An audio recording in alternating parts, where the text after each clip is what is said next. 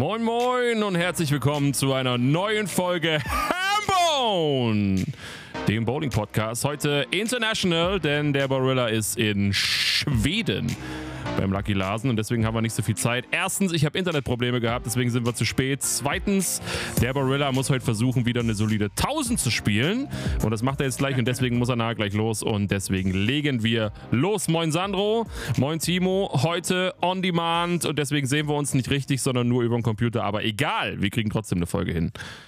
Hallo. Moin, moin. Ja, von mir auch einen schönen guten Tag. Also, wir haben, ähm, wie schon gesagt, nicht so wahnsinnig viel Zeit. Das heißt, wir starten direkt rein mit der ersten Kategorie. Wo habe ich sie? Wo habe ich sie? Wo habe ich sie? Da ist sie. Hambone aktuell fast live aus dem Bowrilla Headquarter in Berlin. Was gibt's Neues, Sandro? Und zwar haben wir Neuigkeiten zur anstehenden Weltmeisterschaft in einem Monat. Da wurde jetzt nämlich zum einen das Öbild released. Das ist 41 Fuß lang, 28,73 Milliliter Volumen und hat ähm, ein Ratio von 1 zu 2. Also das ist ein knackiges Ölbild, wie es zu erwarten war. Ziemlich viel Volumen. Mal gucken, was das so für die Urethan-Problematik, nenne ich es einfach mal Purple Hammer-Problematik bedeutet. Wir werden es sehen. Und es gibt eine weitere ähm, Info zur Weltmeisterschaft, denn da wurden jetzt die teilnehmenden Nationen veröffentlicht. Die würde ich bei den Herren und Damen gerne einfach mal fix nennen. Bei den Damen sind das 14 Nationen, die bisher gemeldet haben, also leider nicht so viel wegen dem ganzen Drumherum bei der IBF. Wir haben es alle mitgekriegt. Also bei den Damen gemeldet aus Asien acht Länder, Singapur, Südkorea, Malaysia, China, Philippinen, Kasachstan, Usbekistan und Kuwait. Aus Europa zwei Länder, Dänemark und Deutschland und aus der amerikanischen Zone Kolumbien, Kanada und Mexiko. 14 Nationen insgesamt. Bei den Herren sind es immerhin 23 Nationen, 15 aus Asien, Malaysia, Südkorea, Singapur, Hongkong, Vereinigte Arabische Emirate, Macau, Katar, Saudi-Arabien, Philippinen, China, Afghanistan, Nordkorea, Iran, Usbekistan und Kuwait. Aus Europa vier Länder, die Tschechische Republik, Dänemark, Litauen und Deutschland. Aus der amerikanischen Zone Kolumbien, Kanada und Mexiko und aus der afrikanischen Zone Ägypten. Oh, da fällt mir gerade ein, ich habe bei den Damen auch Ägypten unterschlagen. Wer mitgezählt hat, hätte da mitgekriegt, sind nur 13. Das gibt Neues zur Weltmeisterschaft. Ich denke, in ein paar Podcast-Folgen werden wir darüber berichten, was unsere Deutschen da so geleistet haben. Ja. Das ist schon ein bisschen traurig irgendwie, ne? Also, so. weiß nicht, speziell wenn man die asiatischen Länder rauszählt, dann sind ja quasi nur fünf, sechs Teilnehmer da teilweise. Es ist war nicht so richtig WM-Feeling, ne? Aber es war quasi so zu erwarten, würde ich ja. äh, leider behaupten, aber man arbeitet jetzt damit, das war ja klar, spätestens jetzt gibt es da kein äh, Point of Return mehr, äh, das wird ja. durchgezogen. Die Weltmeisterschaft, die findet statt, das ist jetzt zu kurzfristig alles und ja, und alles weitere wird sich dann hoffentlich beim Kongress, der währenddessen stattfindet, klären. Gut. So. Was gibt es noch Neues? Ja, und des Weiteren gibt es noch eine Neuigkeit auf der Turnierebene in Deutschland, denn dort wurde jetzt der Kohlberg Cup wieder angekündigt. Und zwar der 25. und 26. Kohlberg Cup findet in einer Ausgabe statt, quasi ein Turnier im Turnier. Letztes Jahr hat man versucht, das Turnier nach 2019 wieder aufleben zu lassen. Wegen der Pandemie ist es mehrmals ausgefallen. Äh, letztes Jahr musste es aufgrund von mangelnder Teilnehmer abgesagt werden. Dieses Jahr gibt es einen neuen Versuch. Die Ausschreibung wird zeitnah auf Facebook beim TSV Chemie Premnitz veröffentlicht oder schaut mal auf der Homepage vom Super Bowl Premnitz nach. Vielleicht ist da schon was online. Ähm, Tobias hat sich da unglaublich viel einfallen lassen, um wirklich möglichst eine große Anzahl an Spielern anzusprechen. Also da geht es jetzt nicht nur darum, die Top-Spieler anzusprechen, sondern da gibt es viele kleine Side-Events, wo man nebenbei ein bisschen Geld ähm, gewinnen kann, äh, wo man ein bisschen Spaß haben kann um das Ganze ein bisschen locker zu gestalten. Also Tobias ist da sehr, sehr hinterher. Auf jeden Fall ein großes Kompliment dafür. Schaut da gerne mal rein. Das Finalwochenende ist das erste Septemberwochenende, also quasi in ziemlich genau zwei Monaten. Und äh, ich würde mich freuen, wenn ich da einiges das erste, sehen würde. Das erste Novemberwochenende, oder? Hast du gerade September gesagt, Sandro? Oh, oh, in, ja, selbstverständlich erste Novemberwochenende. Entschuldigung, dann äh, war es Quatsch, was ich gesagt habe. Das kennen wir ja schon. Ähm, genau. Und ich würde mich freuen, wenn ich ein paar von euch da sehe und wir da eine schöne Zeit haben können beim Main Event. Ja, auf jeden Fall cool, wenn sowas zurückkommt und wieder aufgebaut wird. Hm, gab ja ein paar Jahre den jetzt nicht. Ja, gut, Corona-bedingt natürlich auch. Ja. Aber ist cool. Mal gucken, wie ich das hinbekomme. Ich werde natürlich auch versuchen, da irgendwie eine 1000 zu werfen.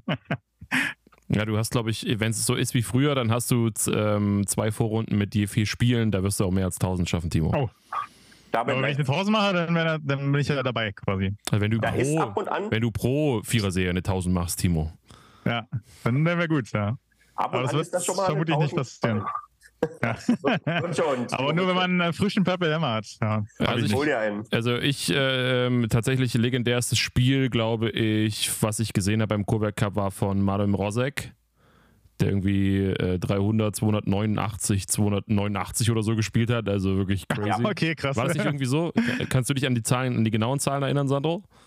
Äh, leider nicht, aber es war eine ganz hohe 1000. Also der hat da richtig in rausgehauen, das ja, stimmt. Das war. Ja. okay, geil. Und tatsächlich war das, äh, ich glaube, eins von den beiden Jahren, wo ich auch mal da war, in Premnitz zum Cover Cup und äh, saß da dahinter und habe gedacht, meine Güte, kann man viele Streiks werfen. also, dass das geht. Ich dachte, da das wäre immer verboten so, aber irgendwie ging es wohl doch. Da geht schon was. Das zum Cover Cup. Ja, gibt es noch was Neues, Sandro? Ähm, nö, Neuigkeiten weitere habe ich jetzt nicht. Okay. Dann haben wir die erste Kategorie abgehakt, würde ich sagen. Und damit äh, starten wir in die ganzen anderen Geschichten, die wir noch so haben. Und äh, du bist am besten vorbereitet, Sandro, deswegen würde ich dir das Wort einfach übergeben. Ja, ich würde gerne einfach mal kurz, wie wir es sonst eigentlich auch in den Folgen haben, so eine kurze Skizze machen, wie wir heute vorgehen wollen oder über was wir überhaupt sprechen. Ähm, wie gesagt, keine chronologische Reihenfolge, einfach nur mal, damit ihr einen Überblick habt. Also wir sprechen heute nochmal über die No Gutter Open, weil es seitdem keinen äh, Podcast aufgrund von Zeitmangel mehr gab. Dann sprechen wir über den Cup der Roma Bowlers in Jena, über die Länderdeutsche Meisterschaft, die in Wildau stattgefunden hat, über das Odense International, das EBT-Touren, der EBT-Tour-Stop und über die Bowling World Open in Berlin, die letztes Wochenende stattgefunden hat. Zwischendurch gibt es selbstverständlich noch unsere Kategorien die Weichheitsskala of Fame und Ask the Queen. Das ist ja ganz klar. Und wir werden auch noch mal ganz kurz auf die DKB Sportgala äh, zu sprechen kommen, weil da gibt es mit Sicherheit auch noch was zu berichten, was unsere Top-Spielerinnen und Top-Spieler in Deutschland angeht. Das ist so der Fahrplan für heute, für die Folge. So, Sandro, also Nogata Open, die erste Geschichte, die wir jetzt noch kurz äh, besprechen. Wir waren ja alle drei vor Ort, äh, zumindest am Samstag. Äh, Timo und ich lange noch, glaube ich. Hat sich ein bisschen gezogen. Hat sich ein bisschen gezogen. Dafür war die Nacht kurz dann. Yippie. War ziemlich witzig, ehrlicherweise, weil Timo hat einfach auf dem Boden geschlafen. Timo hat einfach, also ich weiß nicht, es kann sich kein Mensch vorstellen, aber er hat sich einfach auf den Boden gelegt und hat da geschlafen. Und dann habe ich gesagt, dann meint, meinte er doch so, hast du irgendwie, kannst du, kann ich dir nicht irgendwas geben, sagte ich noch zu ihm. Und er so, nee, das ist gemütlich so. Und dann habe ich ihm ein Handtuch gegeben. Also einfach ein, ein, Handtuch und dann hat er sich ein Handtuch auf den Boden gelegt und hat sich da drauf gelegt und geschlafen und meinte, das wäre gemütlich. Also es macht ja gar keinen Unterschied. Also mit dem Handtuch war das wirklich gut. Das ja. macht ja gar keinen Unterschied, ob du mit dem Handtuch. Hab mich äh, fast schon, fast schon äh, hatte ich ein bisschen Angst, dass ich als Weicheier abgestempelt werde, wenn das, einer sieht, dass ich mir da ein Handtuch unterlege. Also, so ein harter Hund. Das war jetzt kein, das war jetzt kein dickes, großes Handtuch, sondern es war einfach ein, eine Lage Handtuch. Und dann hat er dann einfach auf dem Boden geschlafen für die drei Stunden, die noch übrig waren oder so. Ja. Ey, ich, muss die, ich, ich, muss die Chance jetzt nutzen, eine kleine Anekdote am Rand. Weil Lars Meyer hat mal das Gleiche gemacht bei einer deutschen Meisterschaft in äh, Unterföhring damals. Und der hatte keine Unterkunft zum Pennen. Und Enrico Strauß und Dominik Buchmann haben damals in einem Hotel ähm, ein Doppelzimmer gehabt und haben gesagt, ja Lars, äh, du kannst gerne bei uns im Zimmer pennen, aber wir haben halt kein drittes Bett. Da hat Lars Meyer einfach, genauso wie Timo, auf dem Boden gepennt. Und gottlos. Hat, äh, Enrico Strauß Richtig gesagt, gottlos. Ey. Lars Meyer, der härteste Typ. also, was ist denn da los? Ey? Wie kann man denn so sein? Ja, ich habe das bei der Euro Challenge auch schon mal gemacht, bei Sascha und Marcel Obst im Zimmer. Aber da war Teppich, da war das sowieso gemütlich quasi. Ja, und du musstest nächsten Tag arbeiten, Timo, Alter. Was ist los? Mir würde ja. alles wehtun. Ja. Ja, nee, das, ja. Ja, und kaum, ja kaum gepennt. Aber um jetzt schon mal Werbung zu machen, äh, der Livestream, den habe ich ja dann später geguckt, das war richtig geil natürlich, ne? Ja, und äh, natürlich auch gutes Bowling dann. Das kann man auf jeden Fall gut mitverfolgen, dann mit der Kameraperspektive und so. Da auf jeden Fall nochmal reinschauen, wenn man das jetzt noch nicht gesehen haben sollte.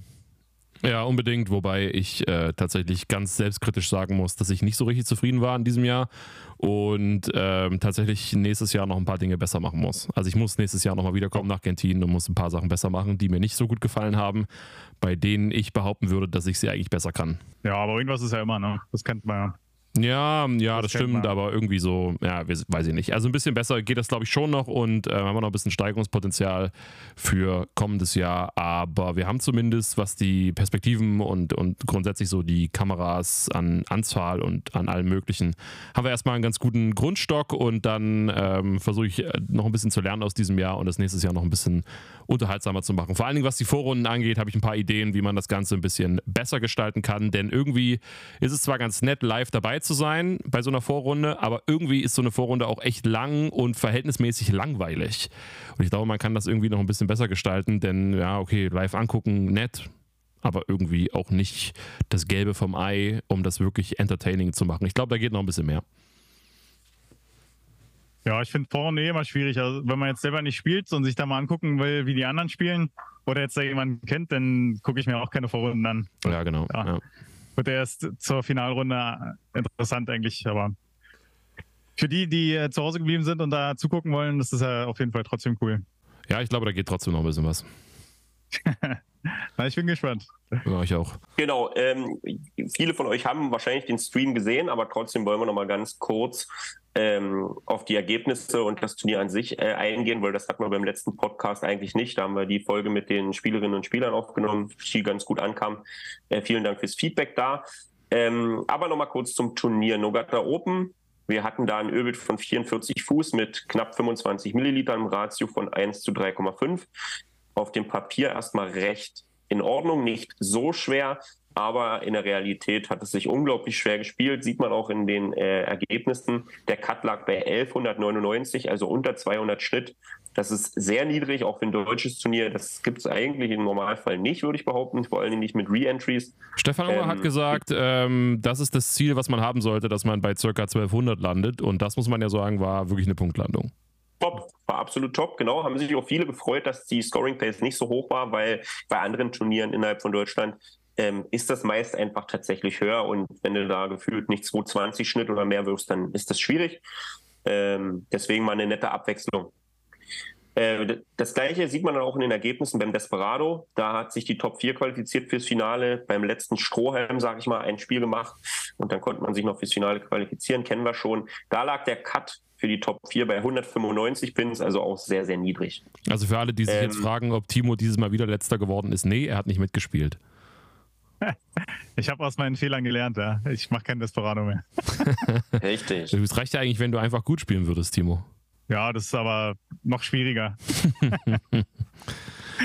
ja, gut, weiter naja. geht's. Wir haben keine Zeit. Ach, so viele genau. zwischendrin. Ähm, am Ende äh, wollen wir noch zu den äh, Top 4 Platzierten kommen. Ähm, im Stepladder-Finale traten im Viertelfinale aufeinander Dennis Grünheit gegen Max Lorenz. Hier setzte sich Max Lorenz in einem Spiel mit 219 zu 212 durch, damit Platz 4 an Dennis Grünheit. Im Halbfinale spielte dann Max Lorenz gegen Birgit Noreix. Hier setzte sich Max Lorenz knapp durch gegen Birgit ähm, mit 206 zu 207. War es nur ein Pin? Ja, war nur ein Pin, genau.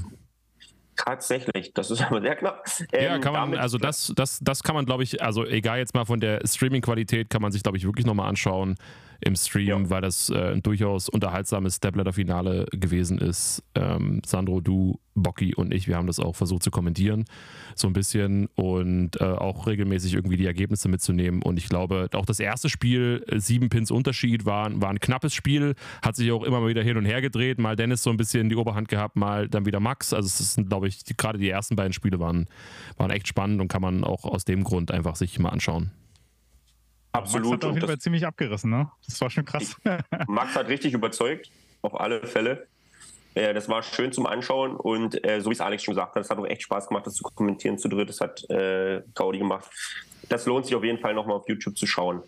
Ähm, genau dann also Platz 3 für Birgit Norex und im Finale sind dann Paul Sullivan Popes und Max Lorenz aufeinander getroffen. So beste Bowling-Buddies kann man quasi sagen.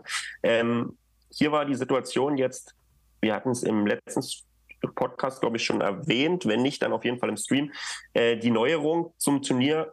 Der Top-Seed, also Paul Popes, hat zwei Chancen, dieses Turnier zu gewinnen. Das heißt, wenn er das erste K.O.-Spiel gegen Max Lorenz verliert, hat er noch die zweite Chance. Und wenn Max Lorenz das auch gewinnen sollte, dann ist Paul halt Zweiter. Und genau so kam es auch. Max Lorenz gewinnt das erste Spiel 233 zu 177. Dann geht es also ins Entscheidungsspiel. Und das, auch kon das konnte auch Max Lorenz 204 zu 182 für sich entscheiden. Damit Paul Salvin Popes Platz 2 und der Sieger der fünften No-Gutter Open, Max Lorenz, mit einer unglaublich starken Performance, vor allem im Stepladder. Herzlichen Glückwunsch, Max.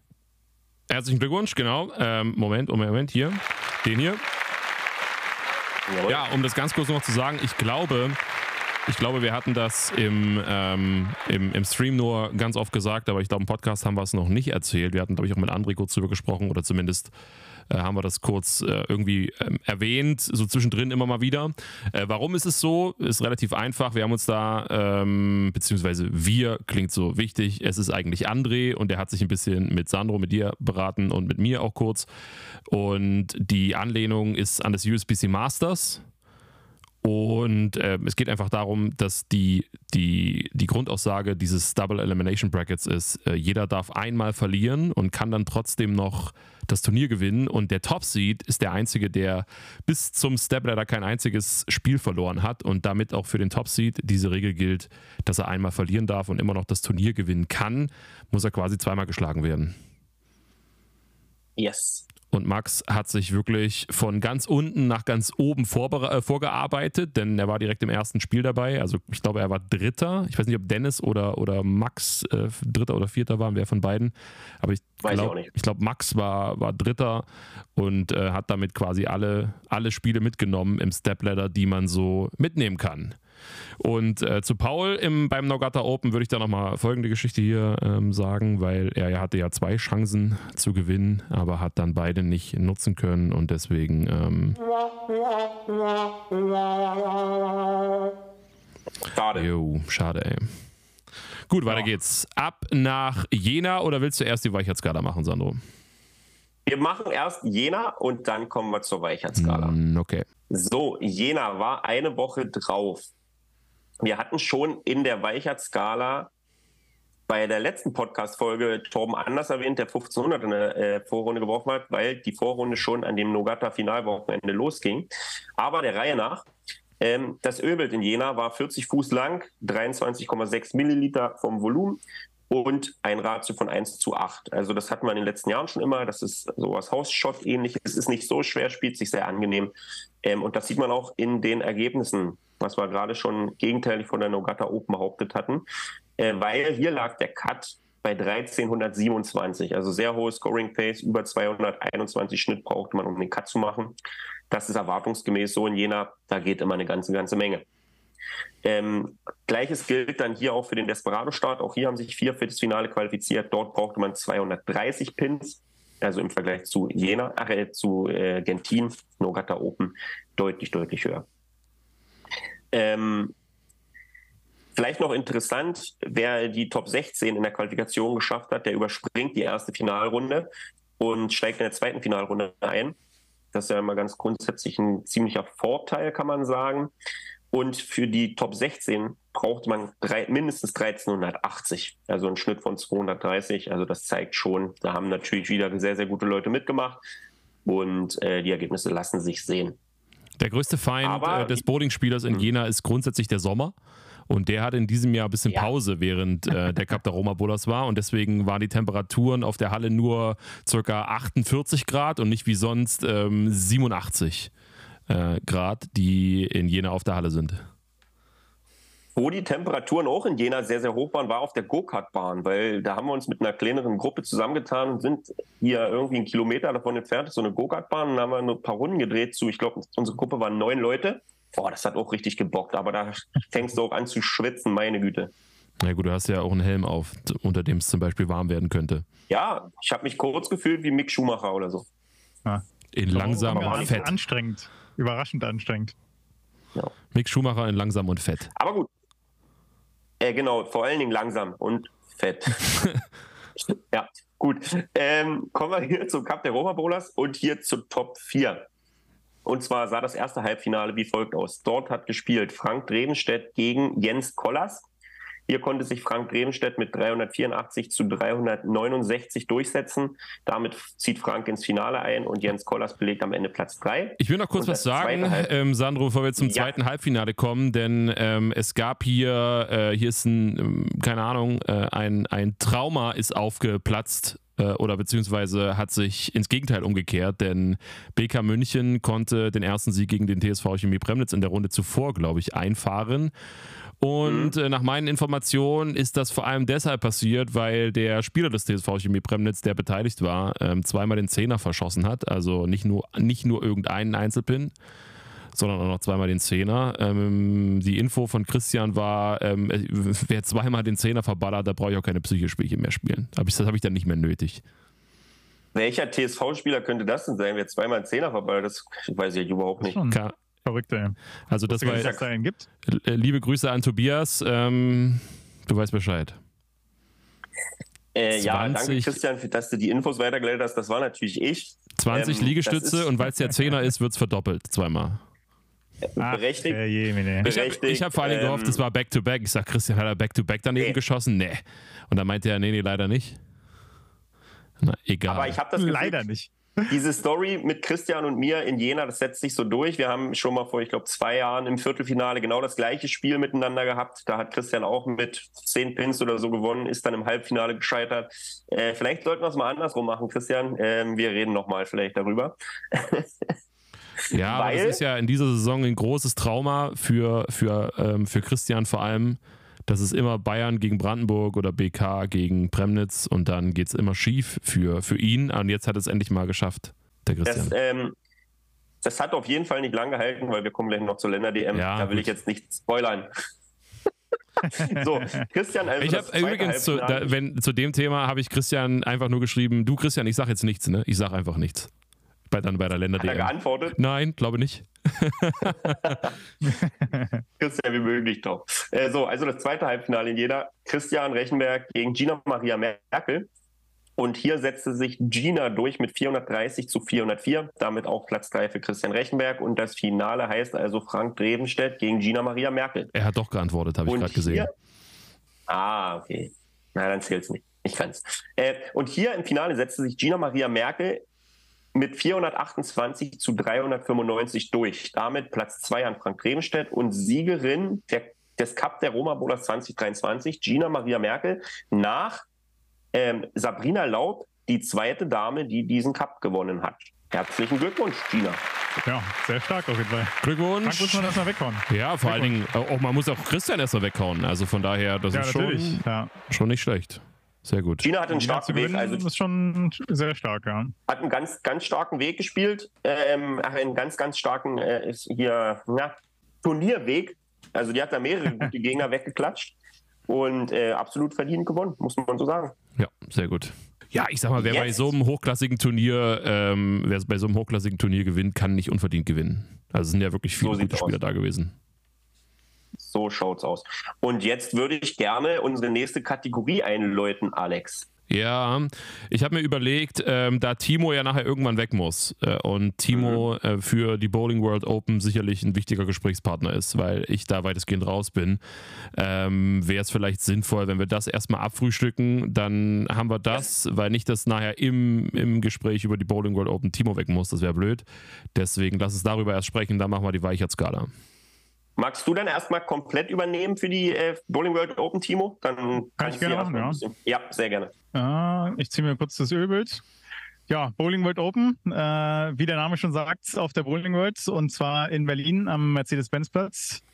Äh, Ölmuster war das Bowling World Open 2023, heißt das gute Muster, 42 Fuß lang, 46,44 Milliliter und äh, war so grob 1 zu 3 im Ratio.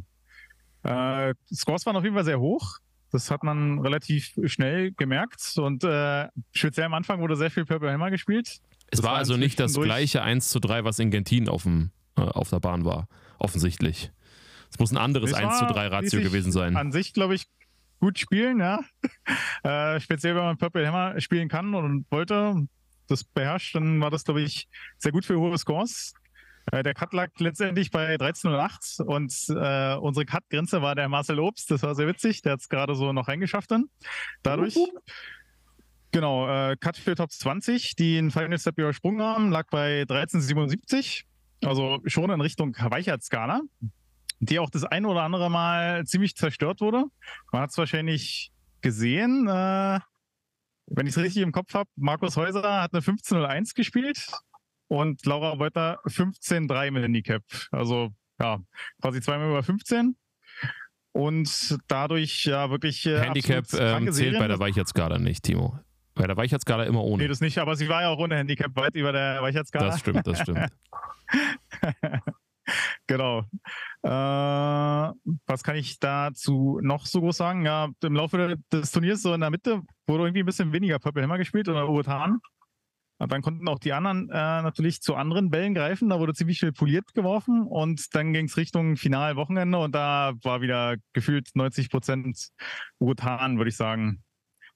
Ja, letztendlich dann, wie gesagt, der Cut bei 13.08, Finalrunde 1 ging los. Und da hat sich schon gezeigt, dass sehr viele hohe Ergebnisse gespielt werden können.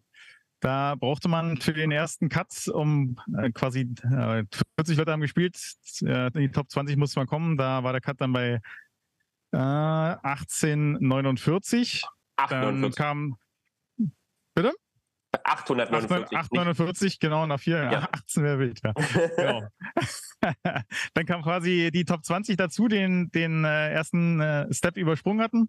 Da lag der Cut dann bei 859 für die Top 20. Und diese Top 20 haben dann nochmal vier Spiele gemacht. Und äh, die Top 4 davon sind dann quasi ins Step-Finale übergegangen. Da noch zu erwähnen, auf jeden Fall Lukas Jelinek, der jetzt auch hier gerade 20 Meter von mir äh, entfernt sitzt und hier auch noch äh, ein bisschen Lucky Larsen werfen wird. Der hat auf vier Spielen eine 10,65 geworfen. Birgit hatte 7,95, also da waren äh, 7,75. Äh, da waren sehr viele hohe Ergebnisse bei. Ja, genau. Und dann, wie gesagt, äh, wurden nochmal vier Spiele gemacht für das äh, Stepladder. Da war dann auf Platz 4 der Lukas Jelinek, der nochmal eine 9,46 gespielt hat auf 4.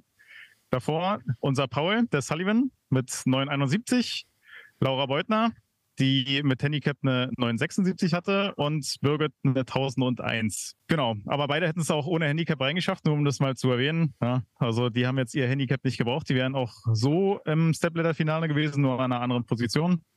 Und dann ging natürlich das Stepladder los. Äh, Lukas Jelinek gegen den Paul. Da hat Paul direkt losgelegt wie die Feuer, weil das war wirklich krank. Ich glaube, im ersten nur ein äh, Spare und danach erstmal zugemacht bis zum 11. Und dann eine 2,86 geworfen. Lukas Lelinek auch starkes Spiel, 2,47. Wenn du mit 2,47 rausfliegst, dann kannst du, glaube ich, mit dir selbst zufrieden sein, aber ist natürlich äh, schon bitter. Dann ist der Paul logischerweise weiter spielt gegen Laura Beutner. Die wirft eine 2,37 mit Handicap 2,45 und Paul wirft eine 2,49. Also knapp weitergekommen. Hat aber gereicht. Wieder Scoring Pace sehr hoch. Auch da mit 2,45 rausfliegen. Das ist schon Wahnsinn. Und dann äh, hat die Queen gewartet für den letzten Final Step. Und auch da hat Paul nochmal eine sehr starke 250 rausgehauen. Also von Paul 286, 240, 250 auf den Spielen schon wieder sehr, sehr stark. Und Birgit dann leider nur mit einer 214.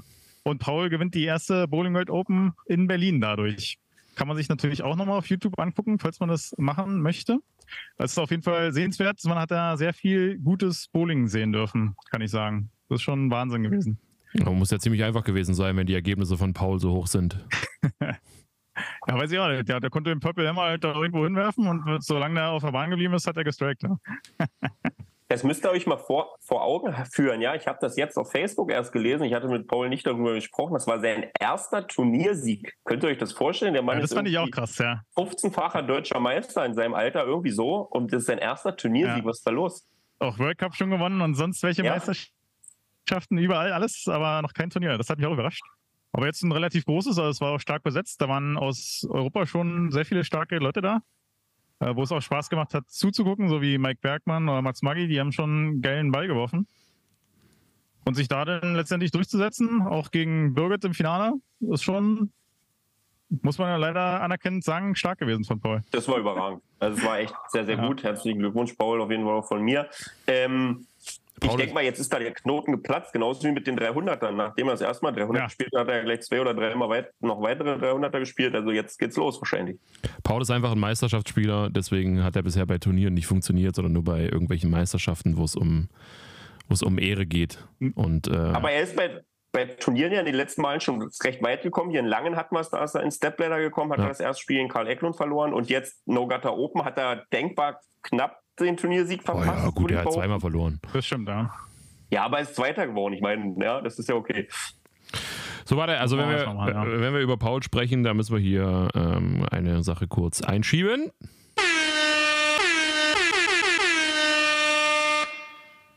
Rose, the champ. Ja, ich würde sagen, nach dem Turniersieg brauchen wir ihn nicht zu beleidigen. Wir sagen einfach Glückwunsch, Paul, zum Turniersieg. Chapeau. Das ist bestimmt traurig, aber ja. Ja, das können wir nicht übers Herz bringen, weil das war echt, das war sehr, sehr beeindruckend. Ja, also, da gab es nichts zu meckern, leider. Habe ich ihm äh, vor Ort auch schon gesagt. Das ist schwer, ihn dafür zu beleidigen. Ja. Also ich würde es schon übers Herz bringen, ihn trotzdem zu beleidigen. Würde mir eigentlich trotzdem eine Freude sein, aber man muss es ja nicht übertreiben. Und äh, ja, gut besetztes Turnier zu gewinnen, mit den Ergebnissen auch not bad. Not bad. Also einfach yes. an der Stelle Glückwunsch, Paul. Wir, wir machen einfach das mit den Glückwünschen, Glückwünschen ziemlich lieblos, dann ist das der Roast. ja, Glückwunsch, Paul. Ja, hilft nichts, okay. aber Glückwunsch, Paul. Gut. Noch was zum Thema ähm, Bowling World Open, Timo? Ja, also erstmal nicht. Ich denke, das war auf jeden Fall für ein erstes Turnier ein großer Erfolg. Haben sehr viele Leute mitgemacht, auch schon relativ stark besetzt. Man hat da natürlich ein bisschen drauf gehofft, dass von der PBA noch jemand rüber schwappt, weil jetzt jetzt Lucky Larsen ist und relativ nah liegt.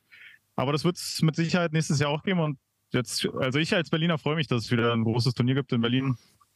Ich weiß nicht, was Sandro dazu sagt. Ich glaube, das war schon ganz gut organisiert. Ich habe da nicht so viel mitbekommen, weil ich mit den Kameras beschäftigt war und da nur rumgerannt bin. Aber soweit ich das mitbekommen habe, waren schon viele Leute zufrieden damit, wie das lief, so als Turnier. Das ist, glaube ich, cool. Also von mir auf jeden Fall auch ähm, nochmal ein ganz großes Danke an Michael Holzapfel, Chris Herz und Jule Herz und das Team von der Bowling World für dieses Turnier. Ich bin super happy, so wie es Timo schon gesagt hat, dass es jetzt endlich ein großes Turnier in Berlin gibt, ein internationales Turnier. Das äh, hat in Berlin auf alle Fälle über Jahre, Jahrzehnte gefehlt. Ähm, und ich hoffe, das habe ich Michael Holzapfel auch schon gesagt, dass es sich etabliert. Ähm, es sah ganz gut aus. Vielleicht dann auch nochmal eine Nummer größer. Ich meine, für die erste Auflage hier 250 Teilnehmer oder was wir hatten, das ist Wahnsinn. Hat er auch selbst gesagt. Echt richtig, richtig krass. Ähm, und ich freue mich da super drüber. Es hat sich super gespielt. Es war alles super organisiert. Timo, vielen, vielen Dank für einen richtig geilen Stream. Ich habe mir das vor allen Dingen das, äh, die Final Steps auch nochmal angeschaut. Hat mir richtig gut gefallen. Hast dir echt Mühe gegeben. Äh, vor allen Dingen mit den Slow Motions im Finale. Meine Güte. Ähm. Vielen, vielen Dank dafür. Und ich hoffe auf eine zweite Ausgabe nächstes Jahr. Ja, sehr gerne. Und also ich war die Woche auf jeden Fall am Limit, das kann ich schon mal sagen. Das war wild. Deswegen war gut, dass ich jetzt in Schweden mal zwei Tage meine Ruhe hatte, so ein bisschen. Und der mal entspannt am Lagerfeuer sitzen konnte. Das war schön. Ja, ich habe dir ja gesagt, Timo, so eine Sache alleine zu machen, das ist schon ein bisschen äh, Selbstzerstörung, aber das muss ja jeder ja. selber lernen, dass das nicht so funktioniert. Da muss ja jeder selber ja, nee, durch den Schmerz. Ja ist natürlich beim ersten Versuch auch immer ein bisschen äh, kritisch, was wagt man da, was macht man nicht. Es war halt die Frage, wie viel nimmt man für so einen äh, ersten Versuch in die Hand. Und ich denke mal, das ist ja schon für den ersten Versuch wirklich sehr, sehr groß geworden, das Turnier. Und ich habe auch schon mit Michael geredet und man äh, will da vielleicht im nächsten Jahr noch ein bisschen mehr in diesen Livestream investieren und dann kann man vielleicht auch so, so einen Alex Fellmann noch mit ins Boot holen und dann äh, ist es mit Sicherheit einfacher, weil so viele Bahnen äh, im Auge zu haben, da rumzuschalten und dann mit den Zeitlupen, da musst du nochmal äh, ein paar Sachen gleichzeitig machen. Das ist halt alleine eigentlich gar nicht machbar. Das machen normalerweise vier Leute und dann ja. bist du halt völlig durch nach so einer Woche. Und ja, da ist es natürlich einfach, wenn man da noch jemanden dabei hat. Äh, gab auch so ein paar Probleme, hat man im Stream, glaube ich, gesehen oder gehört von mir, weil ich öfter ein bisschen rumgeheult habe, dass äh, die Lampen im Weg hängen und Da wollte ich eigentlich noch drauf zu sprechen kommen, äh, Timo. Ich wollte da eigentlich noch kurz drauf zu sprechen kommen auf die Lampen. Ja. Ich wollte nämlich mich noch bedanken, dass du deine Kunstausstellung noch mitgebracht hast und die uns auch allen gezeigt hast. Das ja. fand, ich, fand ich sehr schön. Ich wurde, auch, ich wurde, ganz oft angeschrieben, kannst du nicht das Goldene da ausblenden? Was ist denn das? ja. Ja, also würde ich gerne. Ich hätte auch gerne einen Seitenschneider genommen und die da weggemacht, aber äh, wollte man nicht. Nee. Also ja. äh, der, diese, äh, man muss fairerweise dazu sagen, dass ich wirklich relativ wenig Zeit hatte und auch am Wochenende unterwegs war. Deswegen habe ich wenig gesehen von dem Stream. Äh, und ja, äh, guck dir nur das Stepladder an, den Rest. Äh, ich habe ein bisschen, ich habe ein bisschen beim Stepladder mir angeguckt. Ähm, aber manches habe ich technisch von der Umsetzung her nicht ganz verstanden, warum du das so gelöst hast und nicht anders. Aber ich muss ja auch nicht alles verstehen. Aber ähm, ja, wenn du Hilfe im nächsten Jahr brauchst, dann sag rechtzeitig Bescheid, wann, denn ähm, ja. es ist auch Fußballabonnent und dann ja. bin ich wie auch in diesem Jahr beim Fußball. Ja, nächstes Jahr ist einiges, ja. Mal gucken. Also man weiß jetzt auch noch nicht genau, wann es stattfinden wird und wann es vorzieht im Jahr oder nicht oder halt so lässt, damit mit dem Lucky Larsen man eventuell so ein Double Package machen könnte. Da hatte Michael schon überlegt, da rede ich nochmal hier mit Martin Larsen. Der hat überlegt, dass man quasi einen Shuttle für die Bälle anbietet und die dann äh, von Berlin hier hochfährt. Ist Martin Larsen der Veranstalter cool, so vom Lucky Larsen? Ja, genau. Ah, ja. ah, gut, dann erklärt sich's. Ja. Ja. Ja, so rechtzeitig, Timo. Genau. Wirklich, ähm, wirklich, wenn du meine Hilfe brauchst, es spricht nichts dagegen, aber du musst mir das rechtzeitig sagen, weil ansonsten verplane ich einfach das anders. Ja, ist ja auch dein gutes Recht. Eben. Ja, mal schauen, wann es nächstes Jahr ist. Äh, grundsätzlich, äh, der Hallenbetreiber würde es auch ganz gern noch größer sehen, so wie ich das mitbekommen hatte. Vielleicht noch mit ein paar mehr Stops und eine eigene Bowling World Tour. Da gibt es ja ein paar weitere Hallen noch. Aber das überlasse ich denen mitzuteilen, weiß ich jetzt nicht genau, wie das aussieht, äh, wie man das weiter plant denke mal, wie gesagt, für den ersten Versuch war das ein großer Erfolg. Ich hoffe, dass es auf jeden Fall in Berlin weitergeht und dann mit dem Rest schauen wir mal. Ja. ja. Klingt doch geil. Ja. Hast du noch was zur Bowling World Open, Sandro? Du hast ja mitgespielt. Ähm, nö, ich denke, Timo hat da alles gesagt. Äh, wir haben das gut zusammengefasst, war ein geiles Turnier gern ein weiteres Mal im nächsten Jahr. Dann äh, würde ich sagen, wir kommen zur nächsten Kategorie. Ja, ich würde ganz kurz, weil wir jetzt wirklich auch schon wieder fortgeschritten sind, äh, würde ich erstmal fragen, ob Timo jetzt noch irgendwas hat, was er gerne erzählen möchte. Ähm, für den Fall, dass er irgendwann ansonsten aussteigt, wäre das wahrscheinlich ganz gut. Ähm, du bist gerade in Schweden, ja. Timo, bist beim äh, Lucky Larsen spielst gleich. Deswegen musst du uns dann verlassen, weil, ähm, wie ja. vorhin schon gesagt, ich hatte jetzt hier irgendwie eine Dreiviertelstunde Internetprobleme, weshalb wir zu spät angefangen haben und deswegen jetzt ein bisschen Zeitprobleme reingeraten, ähm, weil du jetzt gleich spielen musst. Deswegen wäre das jetzt deine Chance, noch irgendwas über Schweden zu erzählen oder keine Ahnung, über irgendwas anderes, je nachdem. Ja, also äh, ich muss natürlich gleich erholt sein, weil der Kampf mit der 1000 wird hier, glaube ich, besonders schwer. Also schwerer als jemals. Das Ölbild ist hier irgendwas, was äh, man so in Deutschland, glaube ich, selten gesehen hat. Erstmal 46 Fuß lang, das ist schon mal unangenehm. Da sind es 34 Milliliter.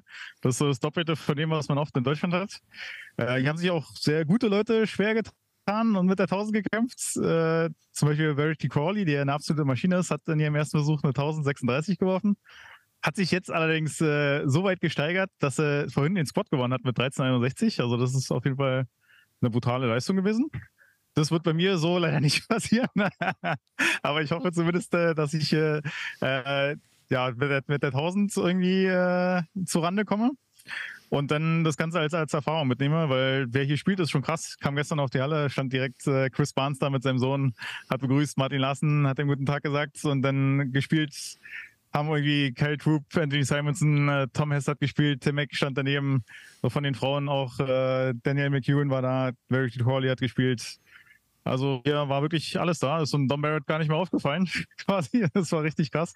Obwohl der, muss ich immer wieder sagen, wenn ich Don Barrett sehe, der spielt schon absolut einen geilen Ball. Auf jeden Fall. Sieht immer wieder gut aus. Ja. Jetzt ist noch AJ Johnson hier. Der hat vorhin auch gespielt.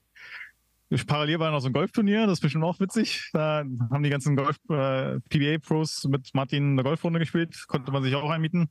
Muss ich vielleicht bis nächstes Jahr noch die Platzreife machen. Hatte ich Peter Obst schon gesagt, dass er dafür mitkommen soll. Alles so als Erfahrung auf jeden Fall krass. Hier werden natürlich auch Spielwege gespielt, die sonst nicht so gefragt sind. Also die fangen ja alle links vom vierten Pfeil an. Das ist jetzt nicht so unbedingt mein A-Game, weil das ist eigentlich die Region, wo ich sonst aufhöre. Und hier muss man da anfangen. Deswegen bin ich sehr gespannt auf gleich. Ja. Ansonsten ist natürlich, ja, PBA gibt es ein paar Regeln extra, die es sonst nicht gibt. Urtan darf halt nur ein Jahr alt sein, aber hat auch fast keine Urtan bei. Ich glaube, Jesper Svensson ist der Einzige, der erfolgreich Urtan gespielt hat und einen Squad gewonnen. Ansonsten sieht man hier alles komplett matt gemacht, 500 oder 1000 Oberfläche äh, Reaktivbälle haben. Das ist auf jeden Fall gut zu sehen und äh, an der Anmeldung freuen die sich auch, wenn man sagt, man hat keine Uretan bei. Aber ich äh, denke, äh, Vielleicht, Entschuldigung bitte, dass ich jetzt dich unterbreche, aber da muss ich auch mal ganz ehrlich sagen, wenn du so ehrfürchtig warst, wo du die Halle betreten hast, da Chris Barnes und so gesehen hast, dann müsstest du mal in deren Köpfe schauen wahrscheinlich. Ey, die dachten sich so, da kommt der motherfucking Rilla rein. Meine Güte, ey, so ein Typ kommt hier beim Lucky Larsen rein. Geile ja. Story. Wie dämlich ist der denn? nee, nee, nee, nee. Weil da muss ich kurz was erzählen. Ich habe Flo versprochen, dass ich das erzähle. Ähm, Flo hat heute aktiv für dich Werbung gemacht, Timo. Aktiv. Ja, das hat sie mir schon erzählt, ja. Ach, hat sie schon, ja, ja. Okay, ja. dann für die, für die Zuhörer.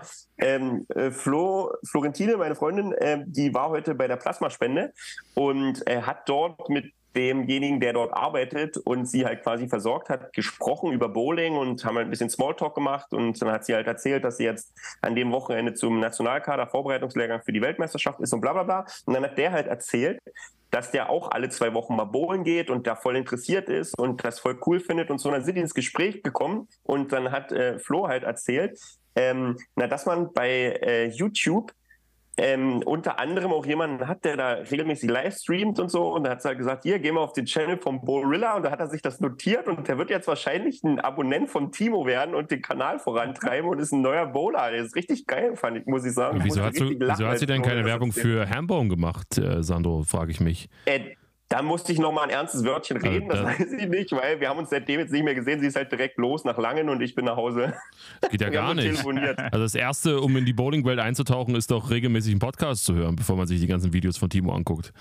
Ist ein Argument. Genau. Ja. Auf dem Weg zum Bowling, äh, zum, zur Arbeit auf jeden Fall mal machen. Ja. Vielleicht in der U-Bahn nochmal Hembon anhören. Auf jeden Fall. Ist eigentlich gut, ja. Sollte man machen. Ja, aber danke, Flo, nochmal. ich habe vorhin die Nachricht gehört, äh, die hat mir eine Sprachnachricht geschickt, das fand ich auch immer richtig witzig. Geil. Ja. Und Geil. ich habe tatsächlich auch heute einen Abonnenten dazugekommen. Also ich weiß nicht, ob das derjenige war. Siehst du? Siehst du? Aber es ist schon ein bisschen verrückt. Ähm, vielleicht noch zur Erklärung, weswegen wir beim letzten Mal den Podcast aufnehmen konnten. Alex hat ja ähm, einen kurzen äh, Zusammenschnitt gemacht, eine kurze Folge quasi, um ein bisschen was Informatives rauszuhauen. Äh, aber wir hatten einfach terminlich super viele Probleme, weil entweder ich bin immer unterwegs auf Turnieren, Alex ist viel unterwegs, Timo ist eigentlich immer arbeiten, das wissen wir ja. Und äh, die restliche freie Zeit, naja, sind wir eigentlich auf Bowlingbahnen oder irgendwo unterwegs, haben auch manchmal Freizeit. Und jetzt müssen wir tatsächlich an einem Freitag aufnehmen, wo Timo beim Lucky Larsen in Helsingborg, Schweden ist. Ich sitze zu Hause, bin auf dem Sprung, weil ich morgen zu einem Turnier fahre. Alex ist bestimmt auch auf dem Sprung, weil er wieder irgendwo in London unterwegs oder so, wer weiß. Ja, nee, nee, es ist ja, Länderspielpause. Es ist Länderspielpause, so. deswegen bin ich nicht in London. Aber ich plane morgen ähm, mit dem Rad unterwegs zu sein. Das Wetter soll ganz gut werden und werde den äh, Berliner Mauerweg mal in Angriff nehmen. Es sind ja 150 65 oh. Kilometern etwa. Ähm, Habe ich ja, vor ein paar Jahren schon mal gemacht. schon mal gemacht. Das war anstrengend. Ja, genau. Und das ist mein Plan für morgen. Also ähm, zumindest mit, einem, mit noch einem Kumpel zusammen, mit einem ehemaligen Arbeitskollegen, der sicherlich nicht das Ende erleben wird, aber zumindest hoffentlich bis zur Hälfte oder bis Kilometer 100 wenigstens mitkommt. Und äh, ja, das wäre mein... du mit einem Rennrad, also den Triathlon? Nee, nee, nee. Ich habe ja, hab ja, noch ein, hab ja noch ein Crossbike, ähm, ah, ja, so ein Cyclocross-Bike ja. und äh, das ist quasi ein Rennrad, hat halt nur ein bisschen dickere Reifen, da kann man auch mal ein bisschen im Dreck rumfahren und damit werde ich wohl rumfahren. Wird jetzt auch nichts Schnelles werden, aber halt mal ein paar Kilometer sammeln und äh, die Runde ist eigentlich ganz cool, aber sie wird dann sicherlich gegen Nachmittag irgendwann anstrengend, weil auch viele Leute da sind, wenn das Wetter gut ist und so. Ja, genau. Und zwischendurch sind die Wege halt nicht so geil. Also manchmal hast ja. du richtig geile Wege, so äh, 100 lang und so, aber dann hinten raus so. Ja, es gibt einige, es gibt auf, einiges. Da sind manche aber, Passagen, die sind nervlicher. Aber da ist ein bisschen was neu gebaut worden da hinten. Also ah, okay. ähm, Marienfelde, Lichtenrade, Teltow, da haben sie jetzt vor kurzem erst ähm, da irgendwie was neu eröffnet, aber ich, ich bin den ja vor, vor drei Jahren auch schon mal komplett gefahren. Ja, sind schon ein mhm. paar nicht so geile Ecken dabei. Ja, man kann da kein Rennen fahren. Also ein 30er-Schnitt fährst du ja. nicht, aber ist ja auch nicht schlimm, darum geht es ja auch nicht. Ja, ja, war cool, ja. Aber es ist eine ganz geile Tradition, kann ich vielleicht nochmal kurz abseits vom Bowling erzählen, äh, mit dem äh, Kumpel, und dem, mit dem ich das jetzt morgen mache. Wir nehmen uns immer das ähm, Wochenende äh, oder einen Tag an dem Wochenende nach dem Mauerfall vor, also nach dem 9. November. Ähm, und entweder Freitagabend oder Samstagabend schnappen uns dann jeder ein Fahrrad äh, eine Flasche Havanna und ein bisschen Cola und fahren dann quasi durch die Innenstadtmauer, also starten irgendwo im im Norden, meistens so Wilhelmsruh oder sowas und düsen dann bis runter Richtung Oberbaumbrücke oder noch ein bisschen weiter runter. Ähm, an jeder wichtigen Stelle, also Brandenburger Tor und äh, keine Ahnung, ähm, Bornholmer Straße und all diese Geschichten halten wir kurz an, gönnen uns einen Drink. Und dann geht's weiter. Ist zwar immer relativ frisch, aber geil. ist auch irgendwie geil, weil es halt äh, dunkel dann. Du hast alles ist schön beleuchtet, du kannst da lang cruisen. Gut, ein bisschen, bisschen, bisschen, Licht ans Fahrrad brauchst du, aber ist ja nicht schlimm. Hast meistens nicht so viele Leute, die unterwegs sind und irgendwie hat das, hat das irgendwie was Cooles, weil es halt einfach äh, rein zeitlich im Jahr so kurz nach dem, nach dem Mauerfall ist. Und das hat sich so etabliert über die letzten Jahre und das ist eigentlich echt eine coole Geschichte. Das klingt auf jeden Fall witzig, ja. Klingt nach was, was ich etablieren könnte. Also ihr hört, wir machen auf jeden Fall alles Mögliche, um hier einen Podcast auf die Beine zu stellen, auch wenn wir viel zu tun haben. Das nur als kleine Randstory. Jetzt können wir wahrscheinlich weitermachen mit unserem Programm, oder? Ja, ich würde noch eine Sache sagen ähm, zum, äh, zum Thema Golfen, Timo. Ähm, oh. Sandro und ich, wir haben ja auch eine Golfhistorie, eine gemeinsame. Ähm, mehr oder weniger erfolgreich, egal, aber vielleicht sollen wir das dann wirklich im nächsten Jahr mal machen. Live-Podcast, so nach dem Motto mit Kamera oh ja, und Equipment. und Golf. Geil. Genau, und dann gehen wir golfen und labern irgendwie was über Bowling. Vielleicht sammeln wir vorher noch ein bisschen äh, Fragen ein ja. und dann äh, gibt es vor jedem Abschlag gibt's irgendwie eine Frage und dann gehen wir mal raus und äh, ja. Da sehe ich mich. Da sehe ich mich auch, ey, ohne Scheiße. Da hätte ich auch Bock ja, drauf, aber müssen wir, bis, geil, ja. müssen wir Wetter äh, abpassen. Schöne, schöne kleine neuen Lochanlage, da haben wir auch genügend Zeit. Ähm, und ja, wird bestimmt zu der einen oder anderen lustigen Situation kommen. Sollten wir vielleicht mal im Hinterkopf behalten, würde ich persönlich ganz witzig finden. Ein bisschen golfen. Na, das müssen wir auf jeden Fall notieren. Ja, das bisschen Video und äh, ein bisschen über Bowling quatschen und ja, das wäre schon, das wäre, glaube ich, ganz witzig. Ist notiert. Auf jeden Fall, okay. ja. Okay, dann ähm, kommen wir jetzt aber zu unserer nächsten Kategorie, Alex. Ich würde jetzt noch einmal kurz Timo fragen, ob irgendwas ist. ob er noch was sagen will, weil wir haben jetzt, er muss, glaube ich, in acht Minuten los. Ja, genau. Ich verabschiede mich gleich. Ich höre mir jetzt noch äh, an, was äh, Sandro zu sagen hat und dann will ich abbauen, ja. Vielen Dank, habe ich Timo. alles gesagt, glaube ich. Vielen Dank, Timo, dass du das hier möglich gemacht hast aus Schweden und vor deinem Stab noch zur Verfügung standst. Ja klar, das meiste hatte ich ja eh bei. Jetzt das Mikrofon halt noch mitnehmen, das war jetzt nicht so schlimm. Aber ja, wie du schon gesagt hast, das ist nicht immer ganz einfach. Ne? Also wenn die Leute das hören, dann wir versuchen schon immer alles möglich zu machen. Wenn es mal ausfällt wie letzte Woche, dann äh, haben wir grundsätzlich alle alles versucht, das irgendwie hinzubekommen. Ja, das ist ja bei jedem von uns eigentlich so, dass wir schon mal von irgendwo was gemacht haben. Ja, ja vielleicht kommt bald Hawaii und Australien noch dazu. Ähm, ja, das macht es nicht einfacher. Ja. naja, die Zeitverschiebung dann noch, die hat man ja nicht. das stimmt, die Zeitverschiebung ist ein bisschen problematisch. Dann kommen wir jetzt aber zur nächsten Kategorie, würde ich sagen, Alex. Die? Die Weichheitsskala of Fame, würde ich behaupten. Die Weichheitsskala of Fame. Ja, die ist es. Genau. Und hier ähm, ah, warte mal, hier jetzt. Was willst du erst machen? Honorable, Honorable Mentions oder hast du direkt? Yes, wir wollen, wir wollen als erstes auf die Honorable Mentions eingehen, weil da waren wieder ordentliche Ergebnisse dabei, die es leider nicht in die Top 3 geschafft haben. Und zwar zum einen war dort dabei Viktor Gundersen aus Dänemark, der in der Vorrunde von der Bowling World Open 1441 gespielt hat. 41 über auf der Weichheitsskala. Ja, okay. Ist nicht schlecht. Nicht schlecht, aber. Noch. Ja. Haut dir auch keinen mehr noch, aus den Socken. Nein, das stimmt. Wir sind jetzt an Ergebnisse gewöhnt, aber trotzdem 14, 40, 240 Schnitt aller Ehren wert. Ähm, noch besser hat es gemacht. Aidas Daniunas aus Litauen, der in der Vorrunde von der Bowling World Open 1451 geworfen hat. 51 über auf der Weichheitsskala. Reicht leider nicht. Mhm. Ähm, und die letzte Honorable Mention. Die habe ich ja schon erwähnt äh, ähm, vor zwei Wochen dass äh, ja. auch du mal endlich mal einen Versuch gestartet hast, auf der Weichheitsskala ganz nach oben yes. zu kommen, unter die ersten drei, aber es hat dann trotzdem nicht gereicht. Es hatten noch welche was dagegen, aber ja. die letzte Honorable Mention bin ich mit 1452 in der Vorrunde der Bowling World Open. 52 über auf der Weichheitsskala reicht leider auch denkbar knapp nicht für die Top 3. Aber du warst eine ganze Weile in Führung auf jeden Fall. Ja, ja und ich denke, Platz 3 nach der Vorrunde ist auch gut. Zum Glück haben wir Torben Anders aus Jena schon abgefrühstückt. Ansonsten ähm, wärst du jetzt hier nicht die Platz 4 quasi mit der Holzmedaille, sondern sonst wärst du noch eins weiter nach unten gerutscht. Aber gut, kommen wir also zu den ersten drei. Yes. Haben wir einen Jingle? Und Platz 3 ist Laura Beutner, die in der Vorrunde von der Bowling World Open 1455 gespielt hat. Also 55 über auf der Weichert-Skala. So, jetzt ganz genau hinhören, Sandro.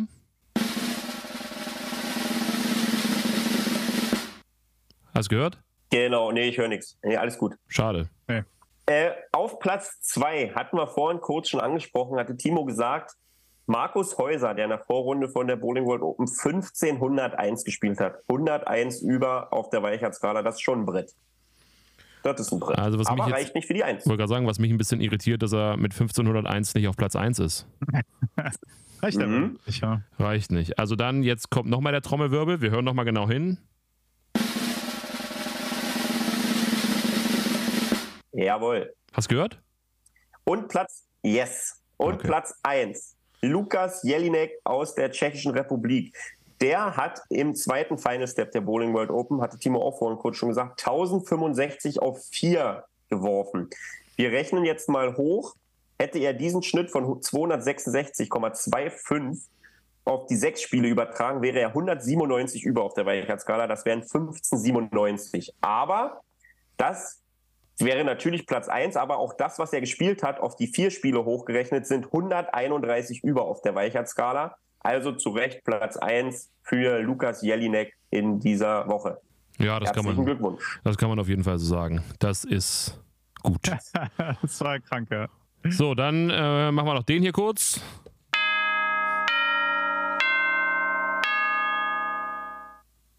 Hört ihr die Geräusche nicht? Doch. Nee.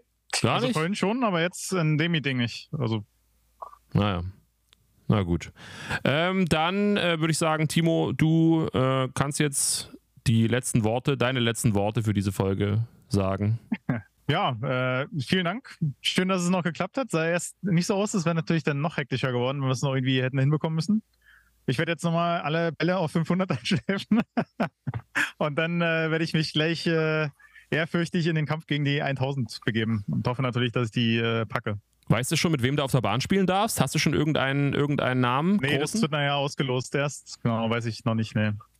Aber es sind äh, in dem letzten Start jetzt nicht so viele, äh, also gibt auf jeden Fall keiner außer PBA bei groß. Genau, die haben jetzt alle die 13 und 17 Uhr Starts gespielt. Aber es sind natürlich ein paar gute Europäer noch dabei, ja. Zum Beispiel unter anderem der deutsche Vertreter Tobias Börding, den wir ja auch schon im Podcast hatten Genau. und der ja auch nicht Ja. gerade schlecht ist. Ja, da bin ich gespannt, was er nochmal raushaut. Der hat vorhin auch gespielt. Äh, auf den letzten zwei Spielen hat er fast 500 ge gespielt. Da bin ich gespannt, ob er jetzt äh, so startet quasi. Das wäre gut. Ja, und mehr habe ich dann tatsächlich erstmal nicht und wird jetzt hier schnell zusammenpacken. Wunderbar, viel Erfolg und weiterhin Vielen Dank. noch Ja, danke viel, euch. Viel Spaß. Viel. Erfolg, Bis Timo. Zum nächsten Mal. viel Erfolg und viel Spaß noch in Schweden und ruh dich auch ein bisschen aus, Timo, nicht immer nur ackern. Ja, ich muss nebenbei schon äh, Videos schnell noch, auf der Fähre dann noch. Okay. Viel Erfolg. Äh, ja, danke. Tschüss. Ciao, ciao.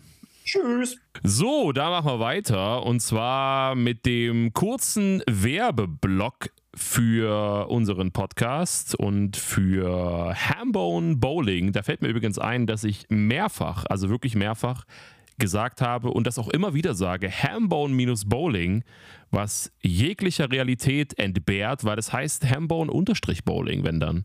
Nämlich zum Beispiel bei Patreon und mittlerweile, glaube ich, auch bei Instagram.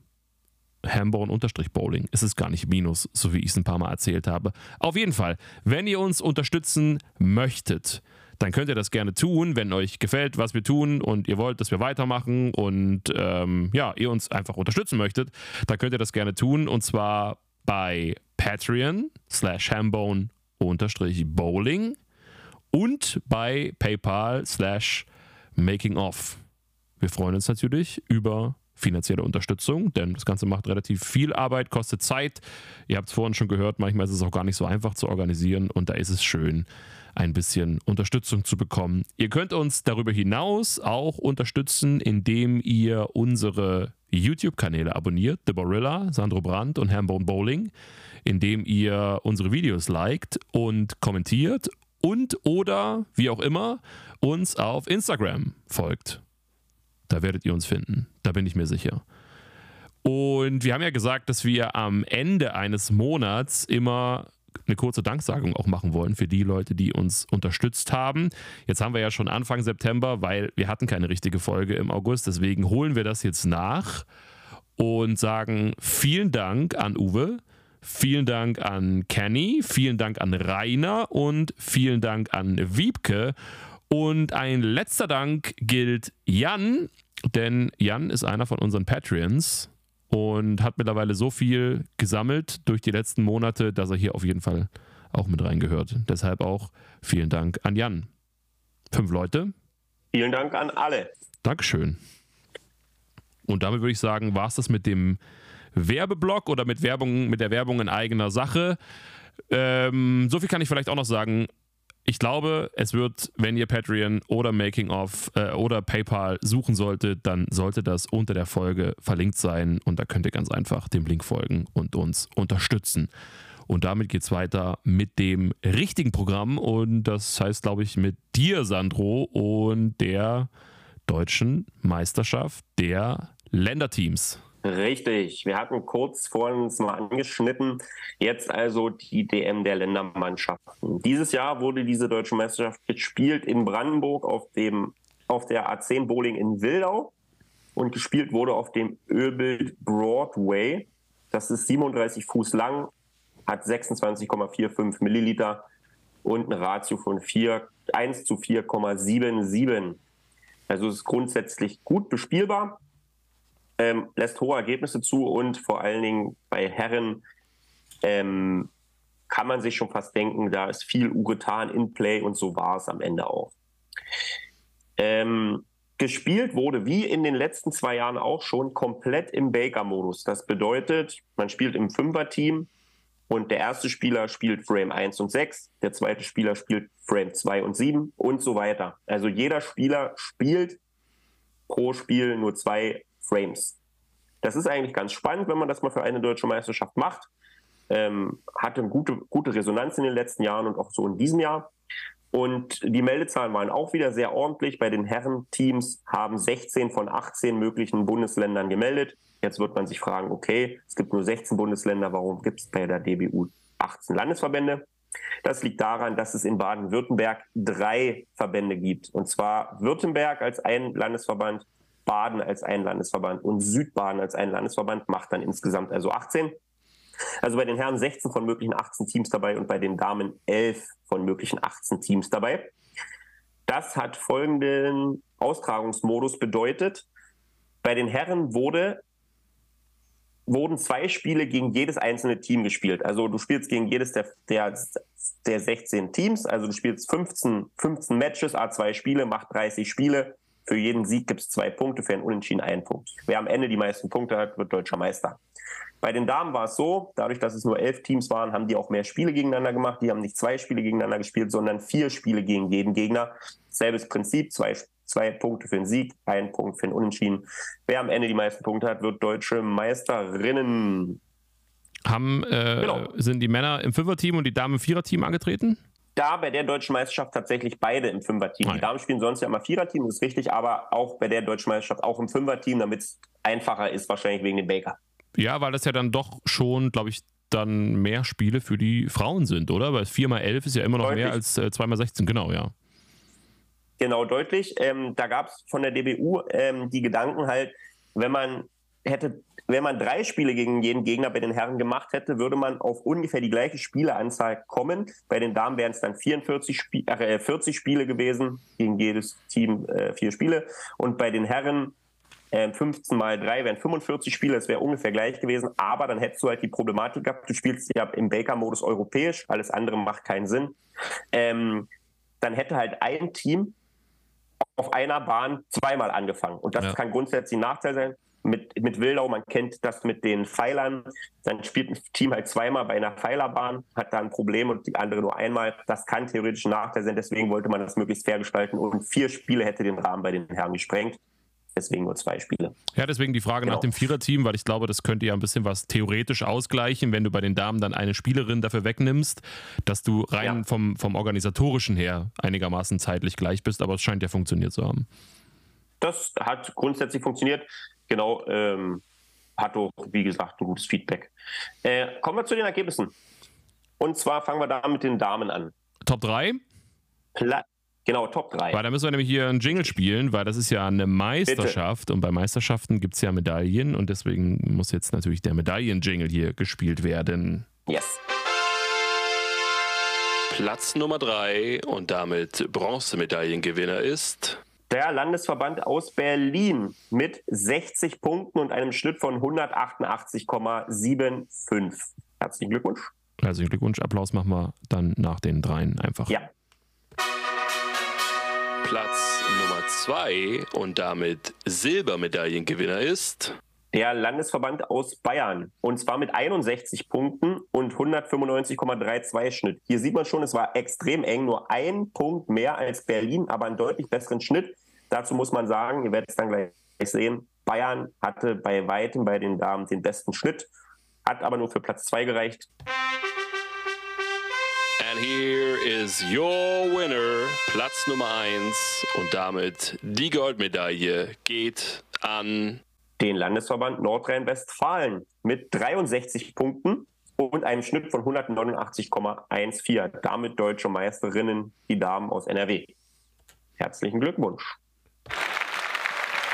Da haben wir natürlich auch einen Applaus.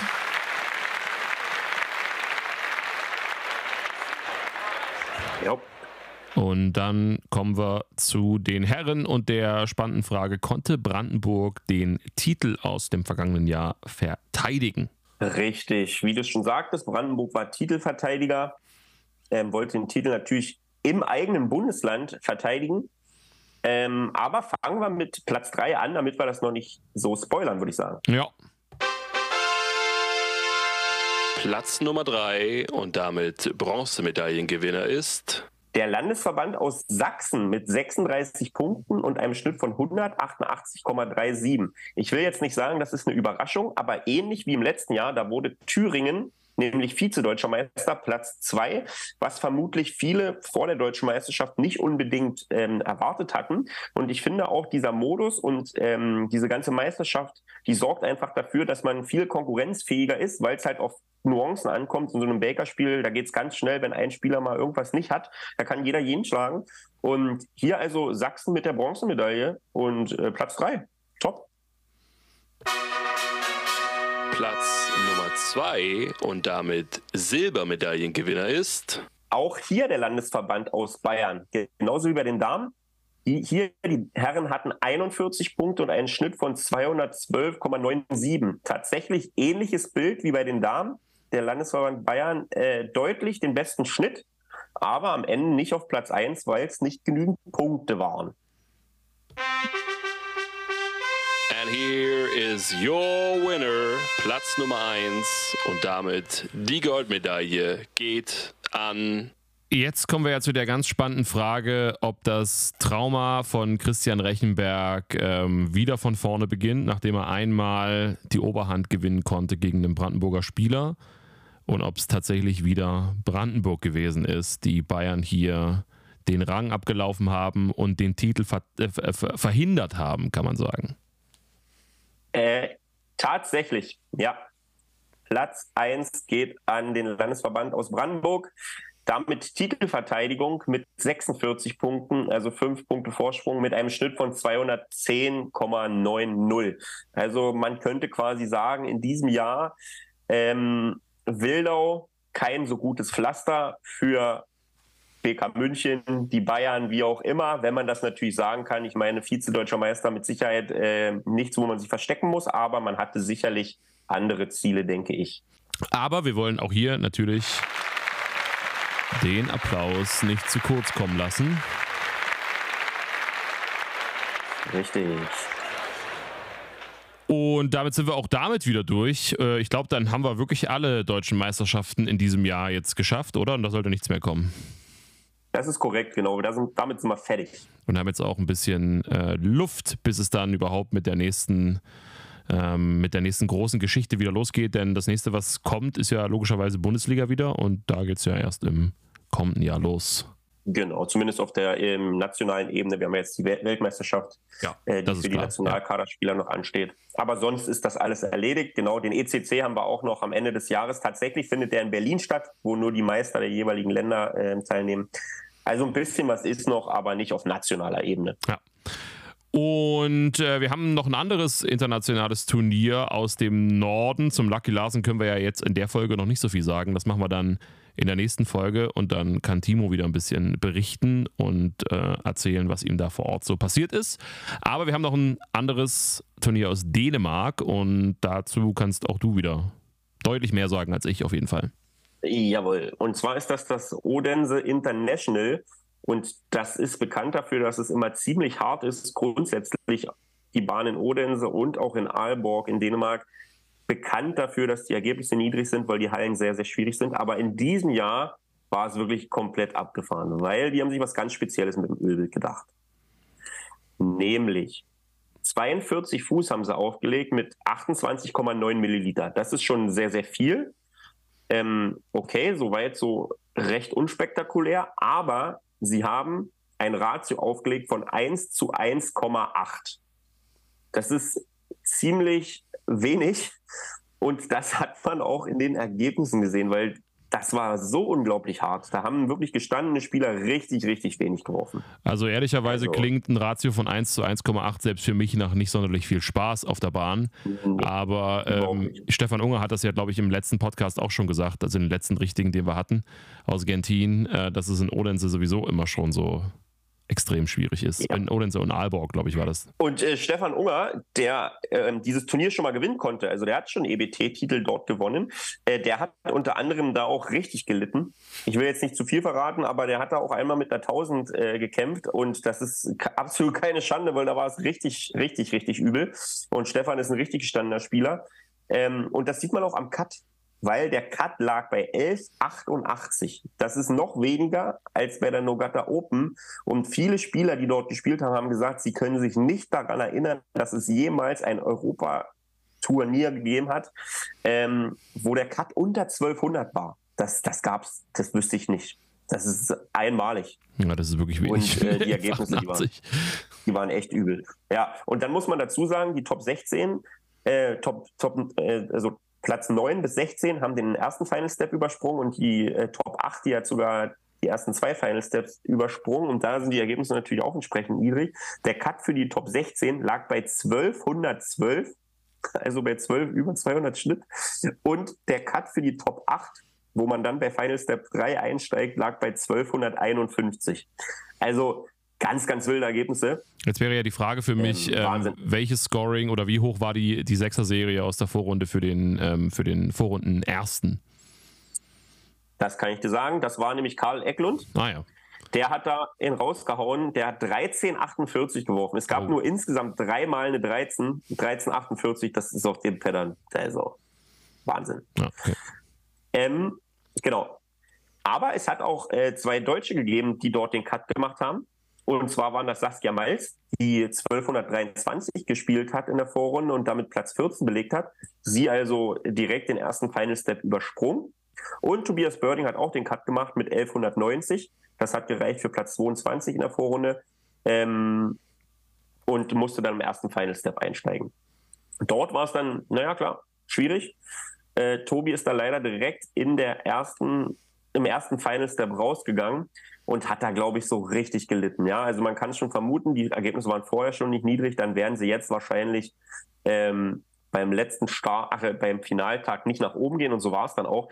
Ihr müsst euch überlegen, der Cut für den zweiten Final Step lag bei 708. Und jetzt könnte man denken, bei jedem anderen Turnier, ja, okay, auf drei Spiele. Nee, bei 708 auf vier Spiele, das sind keine 180 Schnitt. Da sieht man mal, das war so hart.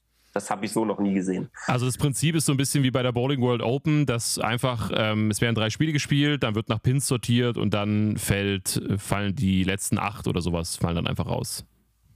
Genau, vier Spiele, ja, ja genau. Genau, vier Spiele. Ähm, Ach, vier Spiele, ja, genau, ja. Also Tobi, ja, Tobi hat es leider nicht geschafft. Der hat da richtig gelitten nach drei Spielen. Sorry, Tobi, wenn ich das jetzt sage. Aber da sieht man mal, dass auch die Besten in Deutschland bei sowas auch leiden können. Tobi war nach drei Spielen äh, recht deutlich drin im Cut und spielt im letzten 126. Also das tat mir richtig leid, als ich das gesehen habe, habe ich richtig mitgefühlt und so wie du es auch schon gesagt hast, das Muster sieht nicht danach aus, dass man da Spaß hat. Ich glaube, das war auch kein richtiger Spaß. okay, also Tobi dann raus im ersten Final Step, trotzdem einen Cut gemacht, super. Äh, Saskia hat es geschafft, sich sogar bis zum dritten, ach, sie ist ja im dritten Finals, nee, im zweiten Final Step ist eingestiegen. Den hat sie geschafft, tatsächlich. Ähm, muss ich ganz kurz mal reinschauen, was sie dort gespielt hat. Ähm, ganz kleinen Moment. Hier. Hat im zweiten Final Step 796 gespielt, hat sich damit deutlich für den dritten Final Step qualifiziert. Das war sehr, sehr überzeugend. Ähm, und im dritten Final Step war es auch für sie super ärgerlich.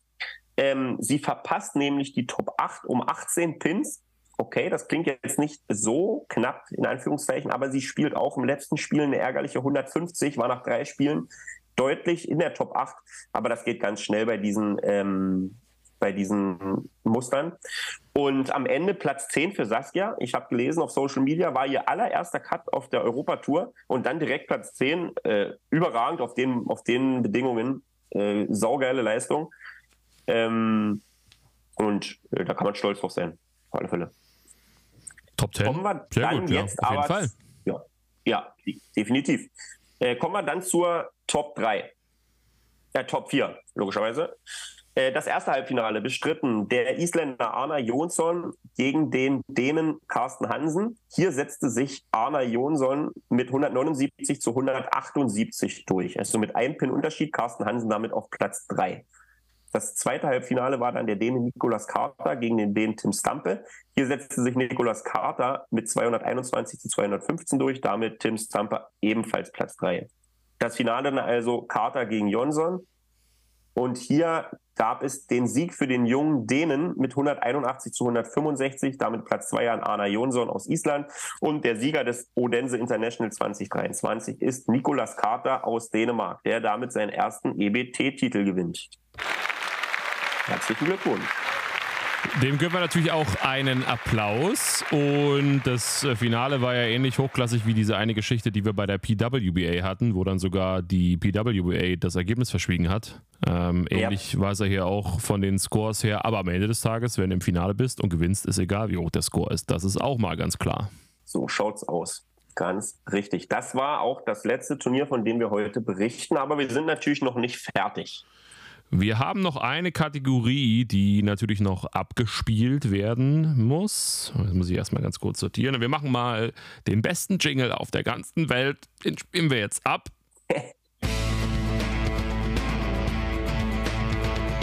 Ask the Queen. Richtig cool. Richtig, Großartig. richtig fetziger. Großartig. Ein richtig fetziger Jingle. Richtig pfiffig. Mhm. So, welche So Fragen? wurde es meine Oma betitelt. Richtig, das ist ja der Grund, warum ich es äh, extra so gesagt habe, um es ab, ad absurdum zu führen. Wir haben ja gesagt, wir äh, fangen langsam an, locken Birgit mit einer Frage so ein bisschen äh, raus und dann stellen wir immer mehr Fragen, damit sie irgendwann quasi die Hälfte des Podcasts alleine macht. Jetzt haben wir dieses Mal, bisher haben wir es immer so gemacht, eine richtige Frage und eine ganz kurze Frage. Und dieses Mal haben wir uns gedacht, machen wir zwei richtige Fragen. Also wir steigern uns wirklich ganz langsam, sodass Bürger das nicht mitkriegt. Genau. Und die erste Frage war dort, wo würdest du gern mal Bowling spielen? Also in welchem Land, welcher Stadt, wie auch immer. Na dann gucken wir doch mal, wo Birgit gern mal Bowling spielen würde. Hallo an alle. Äh, diesmal wurde ich gefragt, in welcher Stadt oder in welchem Land ich ganz gerne mal Bowling spielen möchte. Und so richtig kann ich das gar nicht beantworten. Ich bin sehr glücklich darüber, dass ich schon in sehr vielen Ländern oder auch auf vielen Kontinenten ähm, Bowling spielen konnte bisher. Und ähm, grundsätzlich würde ich, glaube ich, ganz gerne mal nach Malaysia oder Singapur. Ähm, einfach weil ich da noch nie gewesen bin und Bowling ja dort doch schon auch einen sehr hohen Stellenwert hat. Und das wäre, glaube ich, mal ganz cool, ehrlich gesagt. Und was ich persönlich ganz cool finde, ist, dass Birgit sich unser, ähm, unser, unseren Kommentar vom letzten Mal zu Herzen genommen hat. Wie wir gesagt haben, es ist mittlerweile Running Gag, dass sie in der lautestmöglichen Umgebung etwas aufnimmt. Und da haben wir es wieder. Es war schön laut zwischendurch. Es war ganz witzig, weil äh, ich hatte heute mit ihr kurz geschrieben, es war ja alles recht spontan, weil wir heute aufnehmen müssen. Ähm, und sie sagte, na dann werde ich mich mal an einen möglichst lauten Ort begeben. Und es war dann auch so, weil sie ist ja heute mit dem Zug unterwegs zum Nationalkaderlehrgang nach Frankfurt am Main. Ähm, sie war am Bahnhof und das werden wir auch noch gleich mit der zweiten Frage sehen. äh, wie sollte es anders sein? Es gab mal da eine Durchsage, da ist vielleicht mal ein Zug gekommen, aber wir wollen das so. Jetzt, jetzt haben wir es mal angefangen. Ja, genau. Ist das so. Richtig, richtig. Äh, die zweite Frage ist: Hast du eine Pre-Shot-Routine und wenn ja, wie sieht diese aus? Da kannst du ja vielleicht auch wieder was lernen, Sandro. Bestimmt, aber ich habe auch eine. Ja, ich habe übrigens zum Thema Laufen, weil wir darüber schon mal gesprochen haben, habe ich die Woche kurz ein bisschen mit Birgit geschrieben, weil sie äh, gefragt hat, wer, ob, Mhm. ob die Leute auf Instagram, hat sie das gefragt, eher Team Laufen oder Team Radfahren sind. Da habe ich natürlich ganz großkotzig geschrieben Team Ironman, also Team Triathlon. Äh, und da haben wir kurz über das, Oi, La oi. da haben wir kurz über das Laufen gesprochen. Und äh, da meinte sie, ja, wenn man einmal drin ist, dann geht's. Ähm, aber allzu lang laufen ist dann schon irgendwann ganz schön langweilig. Und da muss ich tatsächlich sagen, das stimmt wohl. Finde ich auch. Also aber die- gut, ich bin ja sowieso nicht gelaufen. Ja, aber die toteste Zeit beim Laufen, finde ich tatsächlich, ist so, wenn jetzt zum Beispiel, sagen wir mal, du versuchst 15 Kilometer zu laufen, dann klingt das ja erstmal viel, wenn du losläufst. Äh, Die ersten fünf Kilometer hast du ja einigermaßen, da bist du ja noch frisch. Und die letzten fünf Kilometer, wenn du schon mal zehn hast, kannst du auch noch fünf draufpacken. Hast ja schon zehn geschafft. Aber zwischen Kilometer fünf und Kilometer zehn, das ist so eine richtig tote Ja. Zeit, wo du die ganze Zeit denkst, ich habe noch nicht mal die Hälfte, also nicht die ganze Zeit, aber denkst halt schon so, ja, ich bin ja noch nicht mal bei Kilometer 10 und ich muss ja 15 oder ich habe ja noch nicht mal die Hälfte und trotzdem bin ich jetzt schon irgendwie ein bisschen müde. Also das ist so richtig tote Zeit, die macht auch keinen Spaß. Bei mir beginnt die tote Zeit ab den zweiten 100 Metern. Aber So Okay. ungefähr. Okay, okay. Ja, gut, also ja, aber dann hast du zumindest noch viel Potenzial, um das zu steigern, beziehungsweise musst nicht so weit laufen, die, bis du bei der toten Zeit angekommen bist. Ja, das muss man sagen. Ich habe noch viel Potenzial. ja. Gut, so viel dazu. Ähm, wir gehen zur Pre-Shot-Routine von Birgit. Ähm, die Frage, ob ich eine. Pre-Shot-Routine habe, ja, habe ich natürlich. Ähm, sollte jeder haben, egal ob Anfänger oder Profi. Ähm, bei mir ist es so, dass ich meinen Ball immer mit dem Handtuch aufnehme, den dann putze, in der Regel meine Sohle nochmal sauber mache. Ähm, ich auf jeden Fall auch einen Hand ähm, Puffsack benutze und äh, den Lüfter brauche. Und wenn es sehr kalt ist, benutze ich natürlich auch noch meinen Handwärmer dazu. Und ähm, ja, und dann gucke ich halt, wann frei ist. Ich bin eigentlich jemand, der immer sehr schnell auf der Bahn ist. Und ähm, wenn ich dran bin, dann werfe ich auch. Und ja, grundsätzlich kann ich nur jedem ans Herz legen, dass er sich eine Pre-Shot-Routine ähm, aneignen sollte. Ja, aber das war ja jetzt gar Hab nicht ich so laut. Da? Nee, dann habe ich es irgendwie falsch im Kopf gehabt. bei dem, Naja, ersten, egal, bei dem da- ersten war das. Bei dem ersten kam dann der, kam dann der Zug hinten raus ein bisschen. So war's, so war's. Ja, Ja, aber gut. Ähm, das finde ich ganz witzig, das würde ich gerne kurz ansprechen, Alex. Ähm, jeder, der mich so ein bisschen kennt, der weiß, ich habe noch mal so ein paar Probleme mit schwitzigen Händen und so. Und Birgit, ich kenne niemanden, wirklich niemanden, der oder die so kalte Hände beim Bowling hat wie Birgit. Also wirklich, die, hat, die sieht man eigentlich überall mit ihrem Handwärmer, von dem sie gerade gesprochen hat. Das Ding, das macht richtig Remi-Demi.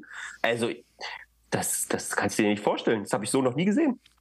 Also ich habe gerade, als ich von einem Handwärmer sprach, war ich auch ein bisschen neidisch, ehrlicherweise, weil ich mich an, wenn ich mich an meine Bowlingzeit zurückerinnere, äh, immer das Problem hatte, so krass, einen so krass schwitzigen Daumen zu haben, dass ab einer gewissen Temperatur ich nur noch damit beschäftigt war, diesen Daumen irgendwie trocken zu kriegen, weil dann auch kein Puffball Ja. und kein Pflaster mehr hilft, weil das Pflaster abgeht und der Puffball es einfach gar nicht schafft, das wegzuarbeiten, was da an Schweiß nachproduziert wird an diesem Kackdaum quasi.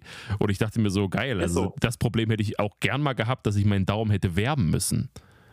Also ich Ist hatte, wirklich verrückt. wenn du dann auf so einer Halle bist, wo dann auch die Lüfter nicht gehen, da war ich äh, verloren. Da hätte, da hätte ich gleich, also da hätte ich gleich wieder nach Hause fahren können. Absolut nachvollziehbar, geht mir genauso. Also ganz, ganz krass. Da bin ich fast ein bisschen neidisch Aber auf. haben wir wieder was gelernt. Ja, auf jeden Fall. Bin ich fast ein bisschen neidisch auf die zu kalten Finger von Birgit, weil, ähm, also schwitzen wird sie da ja wohl nicht. Eher nicht, glaube ich. Ja. Das zu Ask the Queen in dieser Woche. Ja, genau. Und äh, dann können wir ja den Bogen von Birgit quasi direkt rüber mitnehmen zu unserem letzten Thema, nämlich zur DKB Sportlergarda. Das ist ja der Hauptgrund, warum wir beim letzten Mal nicht aufnehmen konnten, weil du musstest wirklich mal was arbeiten, Sandro, ausnahmsweise und überraschenderweise Ja. auch. Und es würde mich überraschen, wirklich überraschen, wenn da Birgit nicht auch für irgendetwas ausgezeichnet worden wäre, denn es gibt viele Gründe, warum man Birgit auszeichnen könnte, glaube ich. Und so kam es dann tatsächlich auch. Also wirklich wir eine große wurden geehrt. Wir wurden geehrt. Ähm, die Bowlerinnen und Bowler des Jahres 2021 und des Jahres 22, weil im letzten Jahr leider die Sportgala ausfallen musste, noch damals aufgrund von Corona und so weiter wegen äh, Vorgaben. Die konnte nicht stattfinden. Deswegen wurde geehrt zur Bowlerin des Jahres 2021 Janine Rippgut, die ja damals ähm, Weltmeisterin geworden ist mit Martina Schütz. Ich glaube, das war noch 2020. Nee, 20, logischerweise 2021, genau. Im November in Dubai ähm, unter anderem. Und Bowler des Jahres 2021 wurde Paul Sullivan Popes, der in diesem Jahr unter anderem Jugendeuropameister geworden ist ähm, und da einen Rekord geworfen hatte im Finale, aber auch mehrfach deutscher Meister. Also Bowlerin des Jahres 2021, Janine Rippgut, Bowler des Jahres 2021, Paul Sullivan Popes. Herzlichen Glückwunsch dazu. Ich würde den Applaus dann einfach hinten, hinten raus dann spielen, Jawohl. denn wir haben ja, wie du gerade eben gesagt hast, auch noch eine zweite Ehrung, nämlich für das Folgejahr. Richtig, für das Folgejahr. Und dort gab es auch noch eine Besonderheit. Hier wurde auch der Bowler und die Bowlerin des Jahres im Nachwuchsbereich ausgezeichnet, um dem Jugendbereich auch noch eine Ehrung zu geben. Ähm, natürlich zu dem Zeitpunkt war äh, Paul noch Jugendspieler, also wie sollte es anders sein? Er wurde selbstverständlich auch Bowler des Jahres im Nachwuchsbereich 2022. Da geht kaum ein Weg dran vorbei, wenn er auch bei den Erwachsenen gewinnt. Und ähm, bei den Mädels wurde die Lea Sophie Teschner Bowlerin des Jahres 2022 im Nachwuchsbereich.